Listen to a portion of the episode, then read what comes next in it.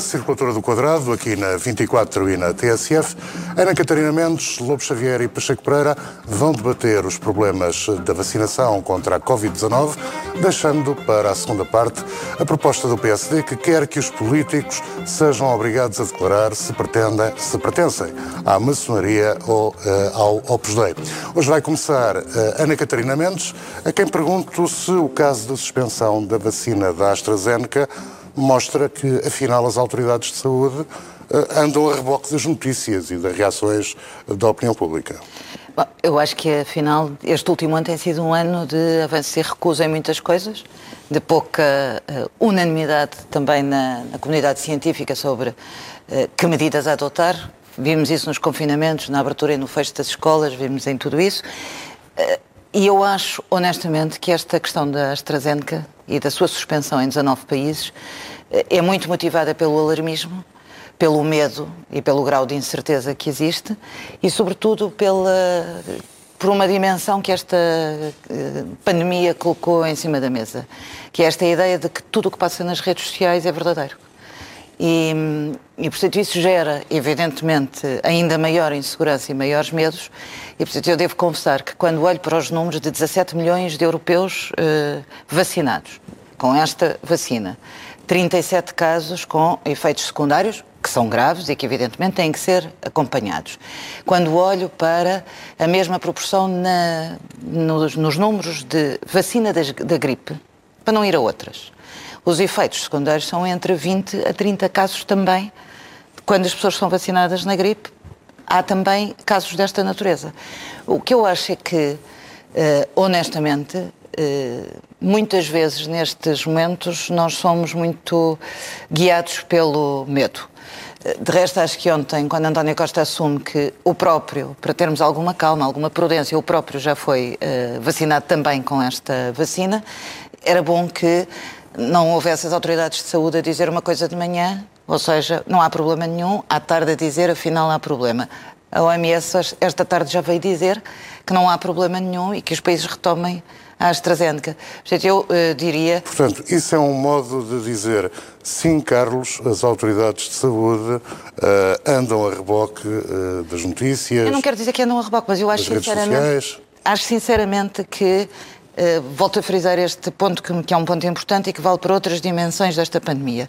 Acho que hoje em dia a facilidade com que se propagam uh, notícias com pouca cientificidade, com pouca certeza e com, pouca, uh, com pouco estudo acaba por gerar pânicos e medo e isso levou a 19 países a suspenderem a sua. De resto, Boris jo... julgo que foi esta tarde que Boris Johnson iria apanhar também a vacina AstraZeneca. Portanto, eu acho mesmo que em muitos momentos se está ao sabor uh, do alarme social e isso não é bom para a gestão da, da pandemia. Pacheco Pereira, a mesma pergunta. As autoridades de saúde andam a reboque das redes sociais. Está a ver o meu ar uh, dinâmico e interessado. Uh, não é as autoridades de saúde, é o governo. Porque a decisão aqui é, em primeiro lugar, do governo. O governo anda atrás das redes sociais e da comunicação social, anda. Não é novidade nenhuma. Quando discutimos aqui as escolas foi a mesma coisa. Quando discutimos confinar, desconfinar é a mesma coisa. É uma, é uma nova fórmula de pensar que aquilo é opinião pública. Não é opinião pública. Uh, o acesso às redes sociais, que, por exemplo, a comunicação social tem e que muitas vezes Transforma tem frases do género. As redes sociais fervem com esta coisa ou aquela, fervem muito rapidamente ou estão incendiadas, também são muito combustíveis. O número de pessoas a que os jornalistas e os políticos acedem é pequeníssimo. Não há sequer uh, uma análise de big data sobre aquilo que se chama as redes sociais, que é a única que é significativa para tirar opiniões. É pequeníssimo. São sempre as mesmas pessoas com diferentes nomes e diferentes uh, um, sítios onde colocam as mensagens, estão muito ligadas conforme a causa a partidos, uma parte ligada ao Chega, contra as vacinas, contra o confinamento, outra parte ligada a outros partidos, e aquilo não vale nada em termos de estatística, aquilo não é uma opinião pública, que é aquilo que uh, se tem que meter na cabeça das pessoas. Não há, não há nenhuma opinião pública, nem nenhum jornalismo que nasça das redes sociais. E, portanto, Nós temos hoje políticos com medo da sombra, não é? O governo foi atrás do medo da sombra. Segundo aspecto é a vingança por causa da, dos atrasos na entrega das, das vacinas. Quer dizer, por exemplo, por que razão é que nunca foi estudada a hipótese da vacina russa poder ser também importada? Por, por as razões políticas. Por que razão é que há, sem dados significativos que se conheçam, esta fronda contra esta vacina? Porque é aquela que a União Europeia, fazendo as asneiras que fez na encomenda das vacinas, não tem entregue, ou pelo contrário, desvia para o Reino Unido, em alguns casos para os Estados Unidos, não tem entregue à União Europeia aquilo que prometeu e para que recebeu, em contratos em que não há nenhuma capacidade de os processar por quebra de contrato, que são contratos feitos uh, com os pés, aqui o Lobo Xavier sabe que isso é feito. Como aos advogados. Como aos advogados e tal. Uh, portanto, temos a politização das vacinas, primeiro ponto que é, é, enorme em todo o mundo. Porquê? Porque a política está tribal. E, portanto, tudo que lhe põe em cima do prato come. E come tribalmente, de uma maneira ou de outra. Segundo aspecto, uh, o facto de uh, as autoridades não serem autoridades, são autoridadezinhas. Têm medo da sombra, têm medo daquilo que eles acham que é opinião pública, têm medo de parecer mal no Facebook ou no Twitter, que eles próprios também já usam. E isso faz estes solavancos e decisões que podem custar a vida às pessoas, porque esta decisão de suspender uma vacina para a qual não há dados suficientes para sustentar a, a suspensão é uma decisão que pode custar a vida às pessoas. Portanto, é irresponsável, é, emprenham pela, pelas redes sociais, quer dizer, desculpem lá o plebeísmo, mas é um bocado a mesma coisa, não é pelos ouvidos, é pelas redes sociais. E isto é é cada vez pior, porque à medida que os novos políticos acedem lá, eles vivem dentro das redes sociais. Fizeram toda a sua carreira dentro das redes sociais. Ao menos deviam olhar para as pessoas que ouvem e que respondem. São sempre as mesmas. E todas com uma agenda política. Portanto, e os jornalistas? que têm a obrigação de saber quais são as regras da profissão, são capazes de terminar um telejornal de fazer uma frase. As redes sociais dizem. Consultaram quantas? 2 mil, 3 mil pessoas, 4 mil? Não. 10, 20, que são as mesmas pessoas que consultam sempre. Eu sou capaz quase de dizer quem são aquelas pessoas todas. São sempre as mesmas. E, e portanto. Algumas nem existem. Hã? Algumas nem existem, são perfis. Algumas nem existem. E isso, António. evidentemente, presta-se a todo tipo de manipulação. As empresas uh, compram, as agências de comunicação compram serviços de manipulação das redes sociais, de classificação dos restaurantes, classificação dos hotéis. É, é, é, um mundo que é uma selva. As pessoas estão bem na selva porque é uma selva ignorante, arrogante e no qual as pessoas pensam que têm uma voz eh, quando não têm voz nenhuma ou então têm uma voz que é manipulada. Isto é uma das pragas da vida política contemporânea, completa. E isto faz mal à democracia. António Lopes Xavier, as autoridades de saúde ou o governo foram excessivamente medrosos uh, perante as notícias? Sim, a minha opinião é que sim. Eu, essa história das redes sociais também tem as costas largas. Agora, a Ana Catarina diz que agora vejam lá as redes sociais. Eh, as redes sociais estão cheias de uh, notícias alarmistas falsas sobre a vacina contra o sarampo, por exemplo. Não lembra a ninguém uh, acreditar no, no, nos casos que lá vêm multiplicados de pessoas que são anti-processos de vacinação obrigatória e que são contra a vacinação do sarampo. As redes estão cheias disso, há uma polémica enorme. E o Estado português não se lembrou de, de, de parar a vacinação do sarampo.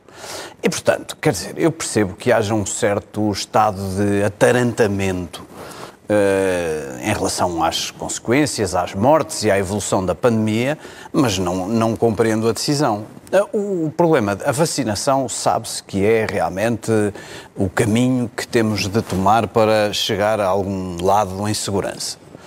E Felizmente em Portugal não, mas, por exemplo, nos Estados Unidos o grau de adesão à vacinação é, é, bastante limitado, anda por volta dos 60%, entre os 50% e os 60%. E, portanto, estas decisões são muito negativas do ponto de vista da solidez, da convicção dos portugueses, que até estavam convencidos de que a vacina é realmente o caminho. Eu acho, eh, vocês vão se já rir, mas eu eh, sou muito, partilho muito a ideia de que eu, eu não gosto da centralização do processo de vacinação ou da, de tornar o processo de vacinação uma coisa pública no plano da União Europeia e no plano do, do, do, do país. Porquê? No plano da União Europeia é escusado falar. O Pacheco Pereira já referiu e nós já referimos aqui, foi tudo maltratado e mal feito. E, e realmente eh, o que acontece é que realmente não são as redes sociais, são os governos de uma série de, país, de países e países com cultura democrática e países eh, progressistas no sentido de avançados e sem medo de feitiçarias que começaram a cancelar eh, os programas de vacinação. mas isto foi tudo mal feito. Foi, foi bastante mal feito, agora estava-se a, a, arrepiar caminho e a conseguir alguma eficácia, mesmo sabendo-se que, segundo diz o Economist, que as pessoas que na União Europeia passaram a tratar das vacinas e a fazer os contratos das vacinas eram as que tratavam da sanidade do bife e, e dos bivalves.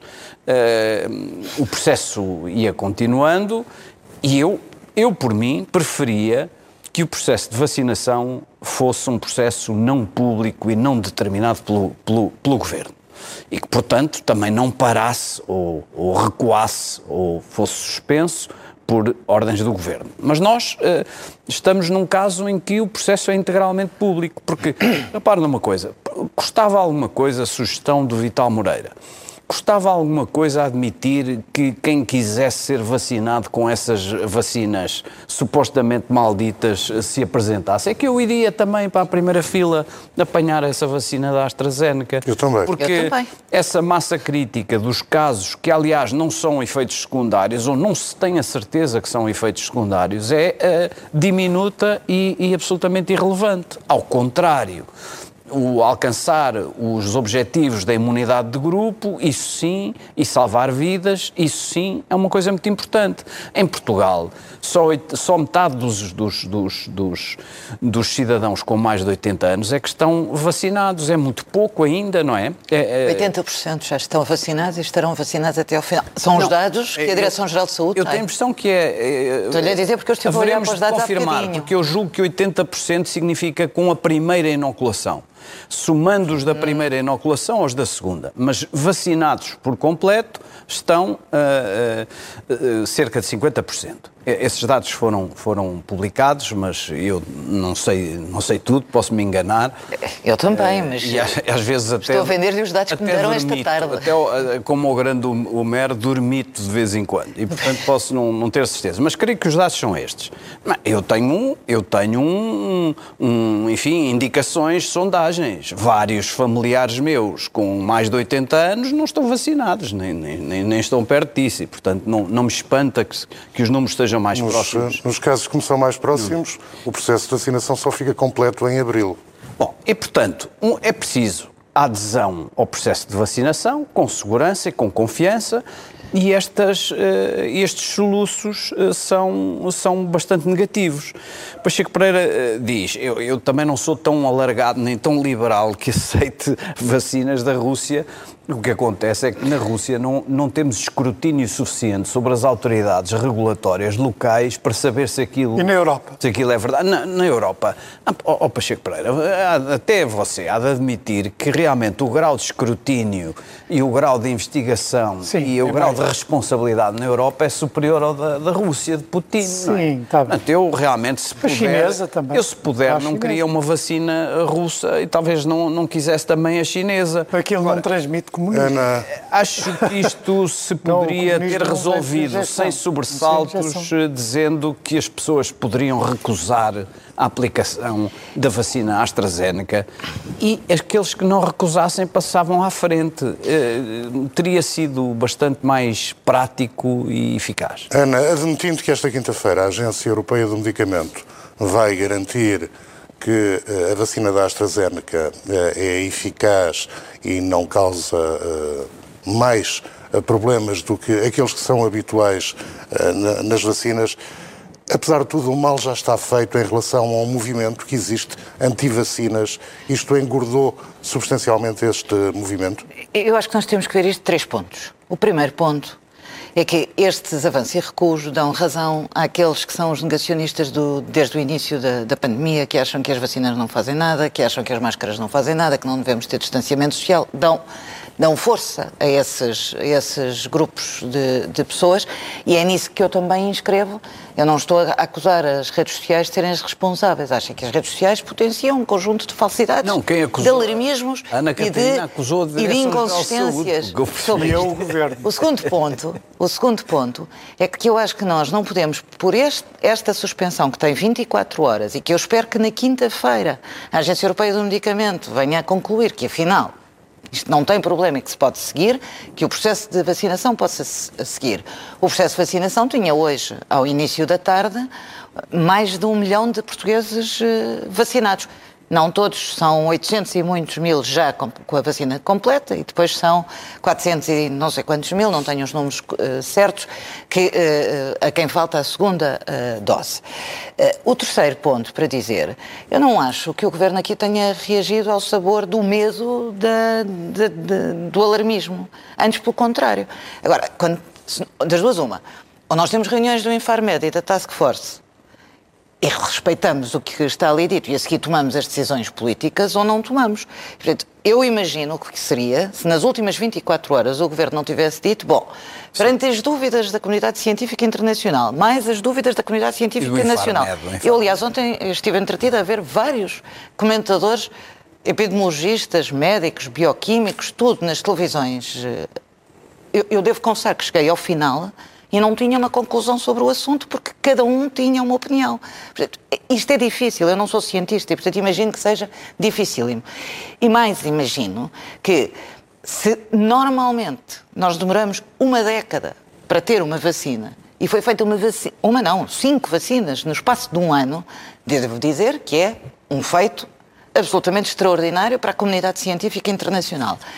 Em segundo lugar, é evidente que nós estamos, no fundo, não houve tempo de experimentação. Nós estamos a, fazer, a dar as vacinas e a correr os riscos que temos que correr.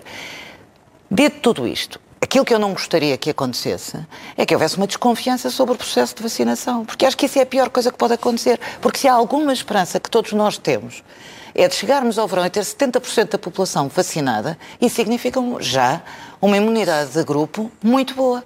E, portanto, é evidente que estes avanços e recuos, estas dúvidas e, e o diz uma coisa de manhã e diz outra coisa à tarde, da comunidade científica é evidente que nos deixa a todos num campo mais difícil. Eu espero que na quinta-feira haja soluções e também do que eu vi hoje, esta tarde, durante o debate no Parlamento, hum, não está comprometido o plano de vacinação. Uma coisa são 24 horas, 48, vá, 72, que nós tenhamos de paragem na vacinação para depois se retomar e isto uh, conseguirmos eh, alcançar os objetivos a que, a que, estamos todos propostos como país. Pacheco Pereira, quer acrescentar algo? Duas, duas observações. Uma sobre a questão da descentralização.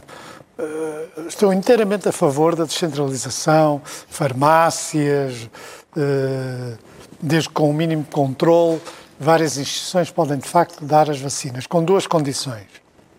Primeiro, que elas continuem a ser gratuitas para quem as toma.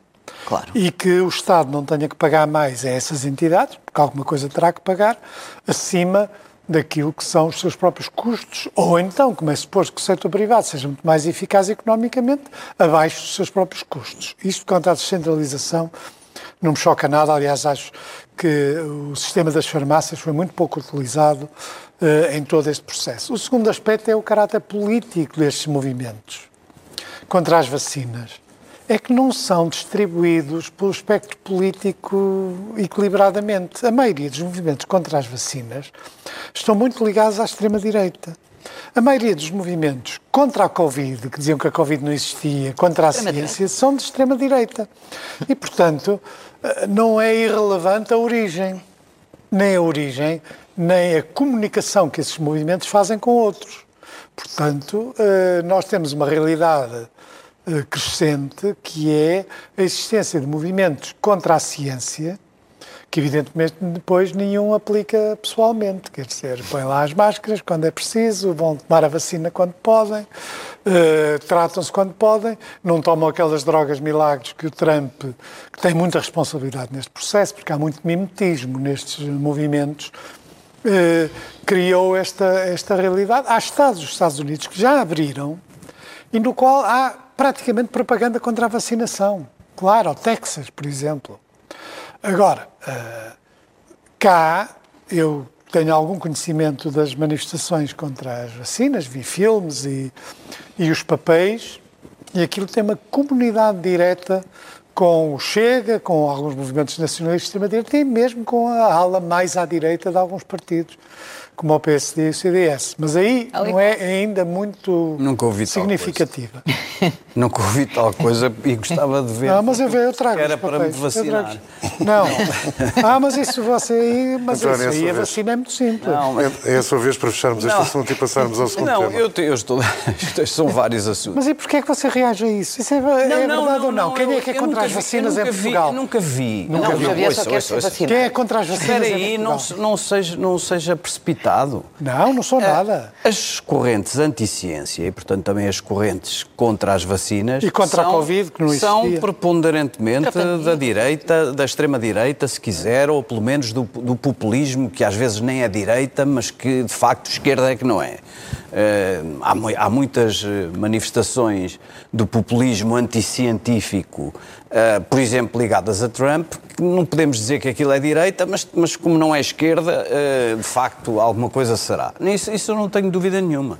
O que, eu não, o que eu não sabia é que era necessário também meter aí o CDS e o PSD, porque eu não, ainda não é vi ninguém. Ouça, ouça. Não, é, é que eu não vi ainda ninguém do CDS e o PSD negarem Não, as mas estão lá nas nem, manifestações. Nem ciência, mas estão mas... lá onde é que você pensa que eles vão não, buscar não as pessoas nas manifestações? Já. Como o Chega também. Mas o Chega, é deixa lá, o Chega é outro é outro, é outro departamento. Eu, ah, é? provavelmente essas pessoas do CDS e do PSD que você conhece ou que viu falar contra as vacinas, provavelmente já não estão no CDS e no PSD. É escusado, é escusado, acho que é escusado, já bem basta esse vasto movimento populista, direitista, anticientífico, agora vamos também contaminar. Mas acha que eles, têm, eles têm uma vacina contra não, não, o antivacina? Não, eu acho que já chega. Infelizmente também. não tem. Chega chega de fustigar.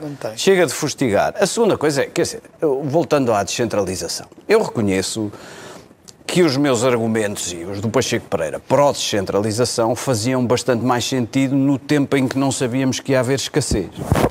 No momento em que passou a haver uma grande escassez, eu percebo que seja preciso assegurar que, eh, uma vez que nem toda a gente pode ser vacinada, eh, ou melhor, o processo de vacinação levará longuíssimos meses, algum, alguns portões, para não usar a expressão inglesa, alguns gates, alguns critérios é preciso estabelecer, mas eu preferia um processo de outro tipo. Isto para dizer que embora eu não, não atribua às notícias que vêm ter comigo de pessoas eh, mais ou menos anónimas, não, não atribuo sempre a força realmente de uma constatação, mas de facto toda a gente eh, que vem ter comigo me diz que o processo de vacinação, todos os vacinados dizem que o processo de vacinação corre bem, que é organizado, que é pontual, que é cómodo, que é logístico, que, que, a logística está bem feita, que, que é rápido. E, portanto, acho que isso está a correr bem e, portanto, estes acidentes é uma pena. É uma pena. Também percebo. Mas estou a ouvir dizer isso. Também concedo ali. Não, não, sim, claro. claro. E, mas, mas quer dizer, repara, o, o, o coordenador do, do plano de vacinação mostrou-se, eu não quero comprometê-lo porque aprecio e gosto dele e como ele age, mas mostrou-se bastante incomodado com, esta, com este sobressalto na, na, na, na suspensão da possibilidade de, de eh, aplicar as vacinas da AstraZeneca. Ele também mostrou confiança de que é possível recuperar rapidamente. Sim, sim. A minha pergunta é se o António que o acredita que há danos irreversíveis eu acho que em Portugal, se fosse noutro país, mas em Portugal nós somos bastante ordeiros. Uh, restabelecida a confiança declarada pelas autoridades, eh, tudo entrará nos eixos, eu tenho essa perspectiva otimista. É claro que eh, é preciso ver, eu acho graça, eu, Ana Catarina, não é, não é nenhuma maldade, Ana Catarina e o, o, o Primeiro-Ministro várias vezes mostram um certo desagrado com o desacordo da ciência. A ciência não se põe de acordo. É, mas é que a ciência faz-se justamente assim.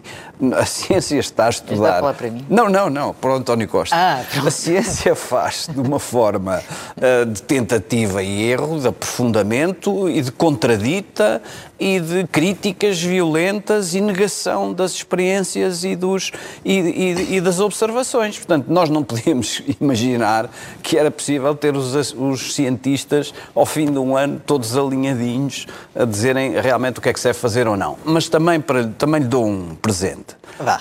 Acho impossível um governo contrariar uma declaração pública do Infarmed. Quer dizer, nós não podemos ter uma regulação e depois, quer dizer, passar por cima dela, não é? À prima, ao primeiro tropeção, às primeiras três mortes de é vacinados, seria uma catástrofe. E, portanto, só mesmo um governo com uma personalidade fortíssima, ou governos mais ou menos chefiados por lunáticos, seria uma coisa que Boris, Boris Johnson poderia fazer, mas não é. Os, os governos eh, moderados não são capazes de saltar assim por cima dessas instituições, mas talvez eh, vivamos num tempo onde seria melhor que o Infarmed não fizesse declarações públicas sem primeiro as consertar com uh, Xavier. O, o, o, quem o ouviu é quem o ouve. Não, eu, eu, não eu, eu nunca disse menos do que isto. Eu não. acho que há temas, por exemplo. Até quando saiu o professor Carmo Gomes, há, achava há... que todas as coisas do Infarmed eram... Não, não, nunca disse isso. Não. Mas eu não disse agora que as coisas são más. O que eu disse é que não vivemos não, é verdade que eu acho que é preciso mais calma e que permitam declarações públicas sem, sem haver o mínimo de concertação. E, portanto... Claro. E assim chegamos ao segundo tema, Pacheco Pereira. Pacheco Pereira concorda com a proposta do PSD, que no fundo quer corrigir o critério de uma proposta em preparação do PAN, onde o PAN dizia é facultativo declarar, um político declarar se pertence à maçonaria ou ao Opus Dei, concorda com a proposta do PSD de impor isso como obrigatório? Isso eu vou dizer o que é que eu penso sobre o assunto. Uh, primeiro, a maçonaria e o Opus Dei não são iguais, não são a mesma coisa. Têm, no entanto, um ponto em comum, que são organizações que, a partir de uma determinada fé, porque a maçonaria parte de um princípio teísta sobre o mundo e, portanto, também podemos considerar que ali está presente uma ideia religiosa sobre a, a natureza do mundo e dos homens, uh, da mesma maneira que o Opus Dei, mas tem uma coisa em comum. Ambas pressionam, ou empurram ou, ou se caracterizam por os seus membros serem empurrados para um ativismo de caráter cívico e político.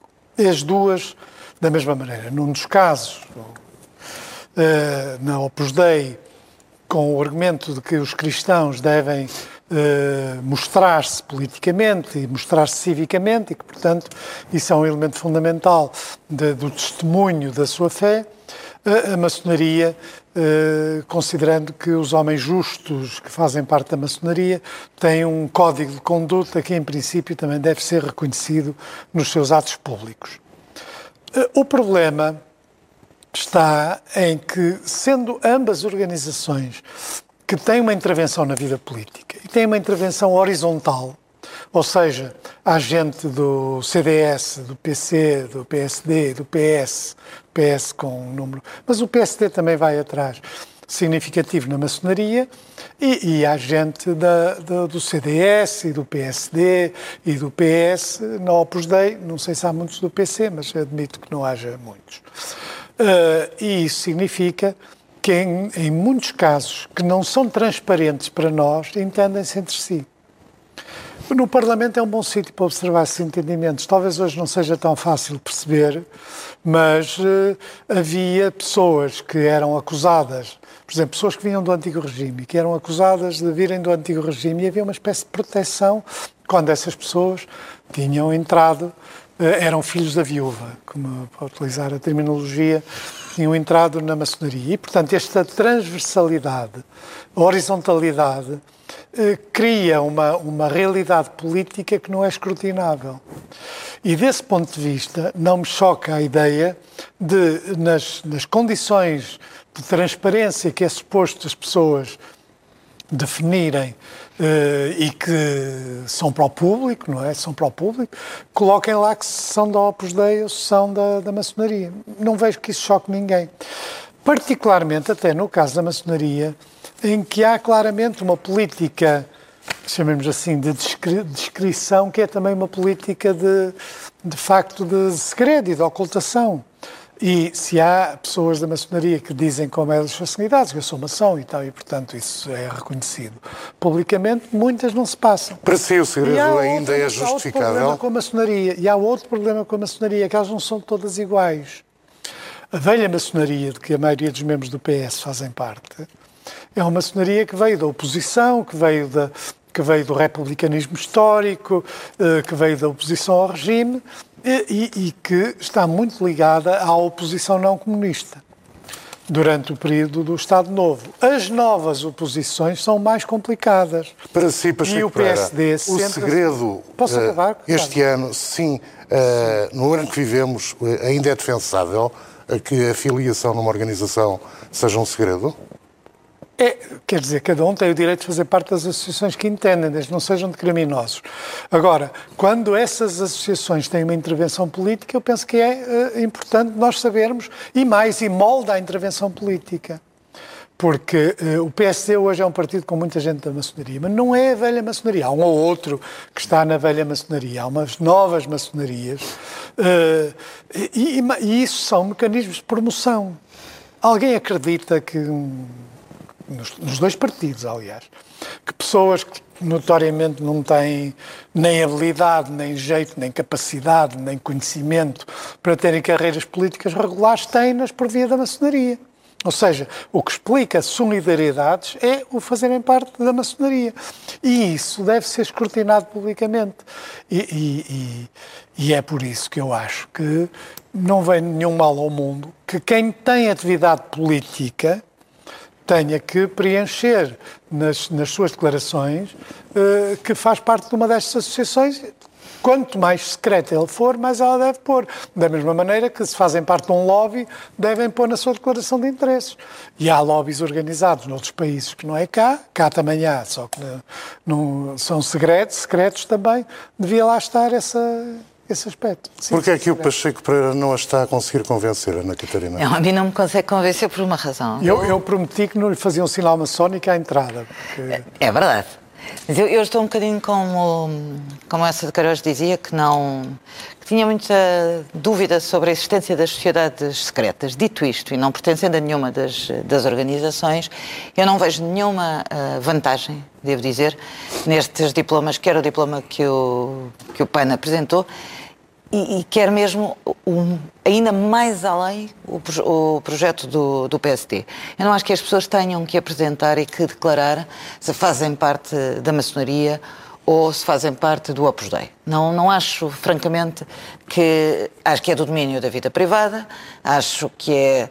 Tem, aliás, como o Pacheco Pereira disse, algumas, a maçonaria em particular, algumas regras de descrição e de, tanto quanto sei, de descrição de alguma eh, de algum secretismo e, portanto, eu não vejo uh, nenhuma necessidade e acho, aliás, que ao longo dos tempos se vão dando passos muito, muito significativos na, no descrédito, da, a troca da transparência, no descrédito também das, de quem exerce funções públicas. E, portanto, eu não vejo necessidade nenhuma de dizer se pertenço, uh, se, se, uma pessoa pertence à, maçonaria ou se pertence ao Opus Dei, não vejo nenhuma necessidade, acho um disparate e acho uma invasão da privacidade uh, das pessoas. E com isto quero dizer que não estou contra a existência de uma norma que exista e que de resto está em discussão, quer no combate à corrupção, no Plano Nacional de Combate à Corrupção, quer em diplomas, um dos quais do Partido Socialista na Assembleia da República, de regular o lobby. Não, não acho que exista assim tanto como existe no Parlamento Europeu e como se quer transformar para aqui o que existe no Parlamento Europeu, porque é uma coisa diferente. É se eu com quem é que eu, quando estou a elaborar um, um projeto de lei, estou, tenho contactos, com quem é que eu recebi. Bom, eu já acho um bocadinho um excesso, mas admito, em nome da transparência que seja necessário, o ter que declarar. Eh, eu acho que já se declara tanta coisa e bem, em nome da transparência uh, da vida política, acho francamente que pertencer a qualquer uma destas duas organizações ou a qualquer outra uh, que tenha as mesmas características, acho com franqueza, acho um absurdo, acho uma violação uh, da privacidade das pessoas e acho que não tem, não tem obrigatoriamente que dizer, até porque há uma coisa que a mim me irrita, peço desculpa de eu dizer isto assim, no, no que está na vontade que não está escrita nos, nos, eh, nestes diplomas, que é a vontade de punir, de dizer qualquer uma destas organizações é uma teia de interesse. E estas teias de interesse entram na vida política e, portanto, se entra na vida política, eu tenho que saber quem é o criminoso que pertence à organização A ou B. Eu não acho que a política se faça assim e acho que a transparência pode ser muito melhor e muito mais eh, respeitada se não for com a insinuação de que se for daquela ou da outra organização, e eu respeito quem seja de qualquer uma delas, eh, tenho a minha opinião sobre qualquer uma delas, sobre a evolução ao longo dos tempos, sobre aquilo que já foi e que é hoje, sobre aquilo que já promoveu e que não devia promover, sobre a mediocridade que também existe, como em todas as instituições, porque não é só na vida política que existe, mas Dito isto, não acho nenhuma necessidade, não vejo nenhuma necessidade em uh, haver esta uh, obrigatoriedade de dizer, porque não acho incompatível com rigorosamente nada e muito menos com a atividade política. E o António, o que pensa? Eu nem sei por onde começar, sabe? Uh, talvez o melhor seja começarmos. Eu tenho a má sorte de ter nascido jurista e, portanto, há aqui várias coisas que, que é preciso explicar. Não, não, é que todos sabem, mas não foram ditas ainda. Mas antes de ir ao, ao jurisdismo, uh, convém perceber que o PSD uh, tem esta proposta porque quer embaraçar o PS, que é, como aquilo é secreto realmente, é suposto estar enxameado por uh, maçons por todos os lados. Eu não, eu não tenho essa opinião, nem essa nem, nem a contrária, não, não conheço, não é? Como eles não dizem, são secretos e, escondem isso, só vejo suspeitas e conversas de café, e quer também atingir os opositores internos no PSD, que são supostamente, segundo se diz também, eh, nas conversas de café, eh, eh, etc., que são ligados à maçonaria. Portanto, vamos entender sobre o, seguinte: o, o PSD tem, neste momento, com o Rui Rio, esta característica tem comportamentos difíceis de compreender, porque, em alguns casos, são, são persecutórios, noutros casos, são associados a mitos que vivem na cabeça do, do Rui Rio. Tal e qual. Se vocês me perguntam a mim, mas a maçonaria, você está a dizer que não existe? Não existe. Eu, não, eu nunca a vi. Nem, nem sei que forma ela toma. Não sei que forma ela toma, mas devo dizer-lhe que eu tenho clientes que dizem que são vítimas de extorsão Uh, por, causa, por serem ameaçados, fazendo isto ou entregarem, entregando dinheiro e quantias e tomando, assumindo comportamentos, se não são perseguidos por uma rede maçónica que vai desde os, a política até às magistraturas. Eu não sei se isto é verdade, mas que as coisas se passam comigo e, portanto, eu não vou tomar juízos uh, sobre. Eu tenho desconfianças, leio livros sobre a maçonaria, conheço a história da maçonaria, que, que, há, que haverá maçons existem. O problema é que eu não sei quem eles são, nem eles se declaram, tirando uma ou duas figuras em Portugal que assumem, assumem isso publicamente. E realmente na maçonaria eh, existe uma lógica de fraternidade que é completamente diferente da lógica cristã. É a fraternidade dos eleitos, ou seja, é a fraternidade dos membros, não é a fraternidade universal dos cristãos. E, portanto, na sua própria organização e no seu modo de funcionamento e no seu espírito, eles uh, têm a tomar as coisas eh, porque as coisas são secretas a tomar pelos historiadores e pelos escritores, tem realmente essa, esse juramento de fidelidade a essa ordem, superior a qualquer outra fidelidade, e tem, e realmente tem essas regras de fraternidade dos eleitos. Isso é um modo de dizer que sim, ponham a maçonaria na lei, mas deixem não, o não, não, não, fora? Não, eu sou contra, em geral, eu sou contra este encarniçamento dos deputados contra si próprios a revelarem coisas, porque, repare, eu não sei se não é mais, mais importante o benfiquismo, ou se quiserem, antes que comece tudo aos gritos, ou o portismo, na, no estabelecimento. O sportinguismo, não, o sportinguismo é uma coisa mais benigna. mais benigna. Uh, uh, não sei se isso não é hoje mais uh, tentacular, se quiser, e mais propiciador de relações fraternas e de influências do que outras coisas de que estamos aqui a falar. Bom, mas isto é um ponto. O segundo ponto é que, vocês desculpem, mas eu uh, sinto uma repulsa enorme pela associação. Mas, claro, eu sou o que sou, com as minhas uh, circunstâncias. Entre a maçonaria uma, uma repulsa enorme com essa equiparação.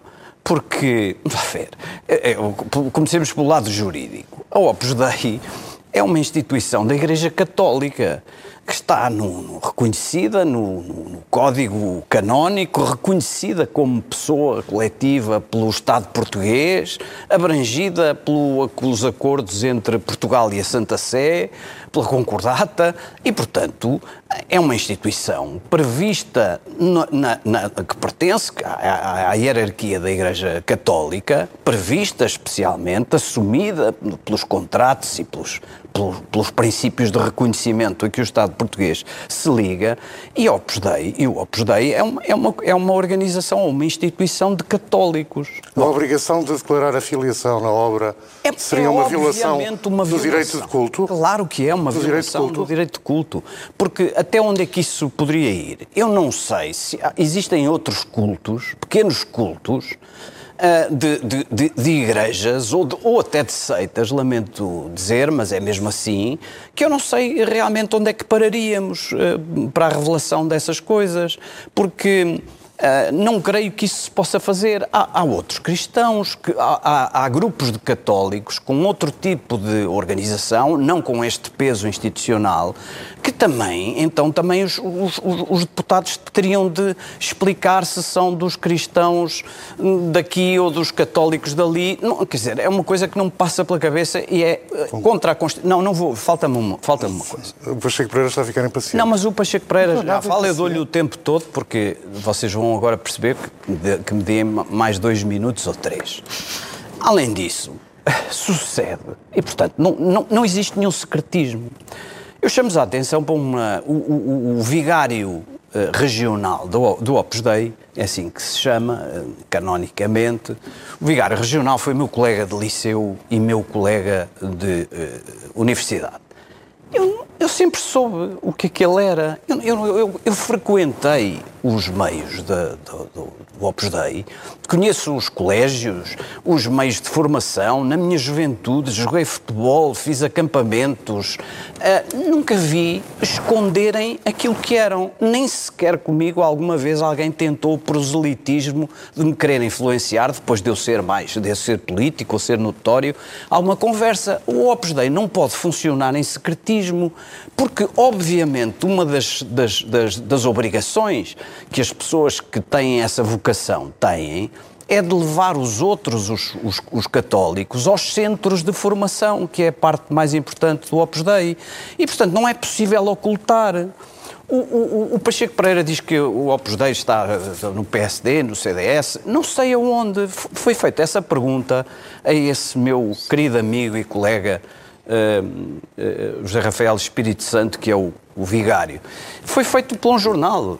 Foi, e perguntou-lhe, mas quem é? E quem é que é? Que políticos é que são? E ele respondeu, estava-se a referir ao Governo e à Assembleia da República e só existe um, ou existiu um, que era o Dr. Mota Amaral. Ele próprio, ele próprio o declarou. Já vai perguntar a um, a um, a um, a um presidente ou diretor de uma loja maçónica se identifica os seus membros e ele vai-lhe responder que não.